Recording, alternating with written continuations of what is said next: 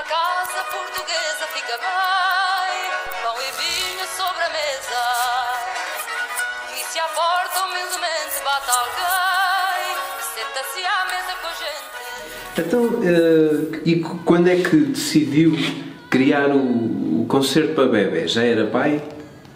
Ah, os concertos aqui na Tércia é, é muito difícil fugir à questão.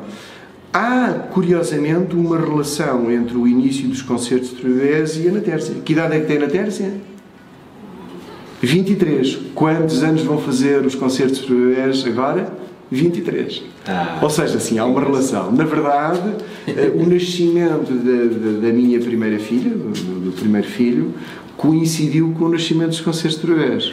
E, portanto, há uma relação. eh, Nós, enquanto seres humanos, temos vários momentos da nossa vida que nos ajudam a conhecer o mundo noutra dimensão. É? Quando vamos para a escola a primeira vez. Bom, bom, primeiro, quando começamos a andar e deixamos de ter o mundo do chão, de gatinhar, passamos a estar de pé. O mundo passa a ser outro, porque passamos a estar de pé, correto?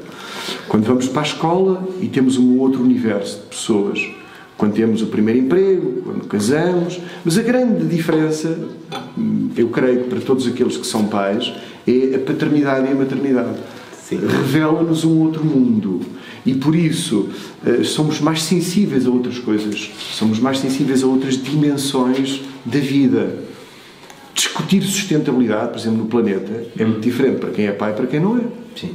Porque os pais têm a preocupação com a sua vida, mas a preocupação com a vida dos seus filhos, de se perpetuarem. E, portanto, sim, é verdade que o nascimento da minha filha, como o nascimento de qualquer filho, qualquer um de nós, nos dá uma dimensão Uma eh, renovada eh, da vida e, portanto, também maior curiosidade pelo mundo para fazer outras coisas. Mudando aqui agora um bocadinho, na sua imagem, eh, imagem de, de alguma marca, gosta mais de lenços ou de gravatas? lenços de seda ou de gravatas? Eu devo dizer que. Ou usa- laços, neste caso. Eu, eu usei, eu usei gravata durante muito pouco tempo. Eu passei a usar laços eh, desde miúdo, desde muito cedo. Hum, O palco sempre teve um espaço na minha vida desde criança. Eu, por brincadeiras da catequese, na catequese ia, ia fazer aqueles espetáculos e na escola, quando havia aquela. Não havia as festas como há hoje, as festas de Natal, mas sempre houve aquelas atividades das crianças. Havia festas. Havia festas.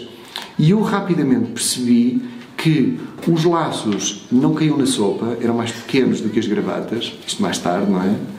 Eh, Que havia, na verdade, era muito mais fácil de se eh, usar, Eh, não eram mais caros do que as gravatas. E eu passei a, usar laços e depois rapidamente, desde os laços feitos, passei a gostar imenso dos laços que se fazem, não é? Portanto, o bonito é que nós percebemos fazer o nó da gravata já é alguma coisa que é, que é um desafio, não é? E eu aprendi a fazer os nós da gravata e depois pensei, espera lá, mas fazer um nó de um laço ainda é mais bonito. Eh, e passei a usar, depois é daquelas coisas, passámos a ter eh, curiosidade, sempre que ia a um sítio. Repare, muitas vezes em concerto eu até nem uso laços. Em concerto, pro- profissionalmente, não uso laços. Uso laços no meu dia a dia. Então, e no, no concerto, passando então para a música, essa a sua grande paixão, vamos eh, mais depressa ouvir eh, num CD a cantar ópera ao lado dos First Breath ou os, Wales? é, é uma boa ideia. Eh, eu. Uma vez que participou no A Música na Cidade e acho que teve eh, uma manifestação do público bastante grande, ou seja, as pessoas adoraram ouvir aquilo. Porque existe uma ideia de que a ópera ou a voz lírica, A voz lírica. o lírico, é? está associado ao passado, ao ortodoxo, à música muito erudita e que há alguma coisa que não é atraente. Ou seja, aquela coisa da voz lírica não é atraente. Uh, ainda por cima não se percebe nada do que eles dizem, Sim, que, sim, lá, sim, e só falam italiano ou russo ou lá o que é. Eh, Quando eu recebi o desafio eh, do João Nazário para, eh, para cantar com, com alguém no, no, no- no A Música e me diz: Olha, tu gostavas, ou era, era possível, gostavas de fazer alguma coisa com, com, com os First Breath e com os Wales. E eu achei interessante, porquê? Porque o nosso mundo é cada vez mais especializado. Nós vivemos, cada um só sabe muito de uma coisa e vamos tendo nichos. Os nossos amigos são só aqueles amigos, os espaços que frequentamos são só aqueles espaços. Uh, já, hoje o Facebook, até o Facebook já é muito limitado, não é? Sim, sim. E eu, e eu gostei E a nossa capacidade de amigos também é muito restrita. Claro. O nosso próprio cérebro Claro. não, não consegue Claro. ter os tais 5 mil amigos, não é? No Sim. Facebook. É impossível, é verdade, é impossível. E por isso eu achei o desafio interessante, porque primeiro deu uma oportunidade de aprender a estar com pessoas que têm formas muito diferentes, nomeadamente de criar. Vamos dar este Sim, exemplo. sim, sim. Um cantor lírico, por norma, não improvisa. Cumpre uma partitura religiosamente, porque tem de cantar aquelas notas, com aquele estilo, com aquela intensidade. Um, um projeto musical como os First Breath ou os Wales oferecem-nos uma forma de trabalhar e de construir. Não é que eles não sejam cuidadosos no programa, é claro que os programas são cuidadosos, mas a maneira como se faz o conceito de obra, aquilo que é uma obra, aquilo que é a música, é de uma outra natureza. E quando juntamos um universo musical lírico com um universo musical que tem outros pressupostos, vive de outras premissas, nasce sempre alguma coisa de novo, não é?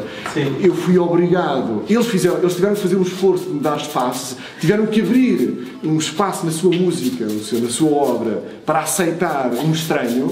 Sim. E eu tive que sair dos meus cânones de conservatório, não é? de ópera de palco de São Carlos, para entrar naquele universo. Nem eles abdicaram do seu universo, porque aquilo era o som deles, o timbre Sim, deles. sim, sim. E eu, na verdade, fui cantar palavras do Mozart e do Don Giovanni e aproveitei o facto de estar à janela para me lembrar reparou, ninguém reparou nisso. para me lembrar de uma, de uma ópera em que há uma área que se canta virado para a janela. E, portanto, eu fui buscar o meu universo lírico que me, repetia, que me remetia àquele contexto. eh, sem interferir na paleta Naquela. e na linguagem que eles tinham.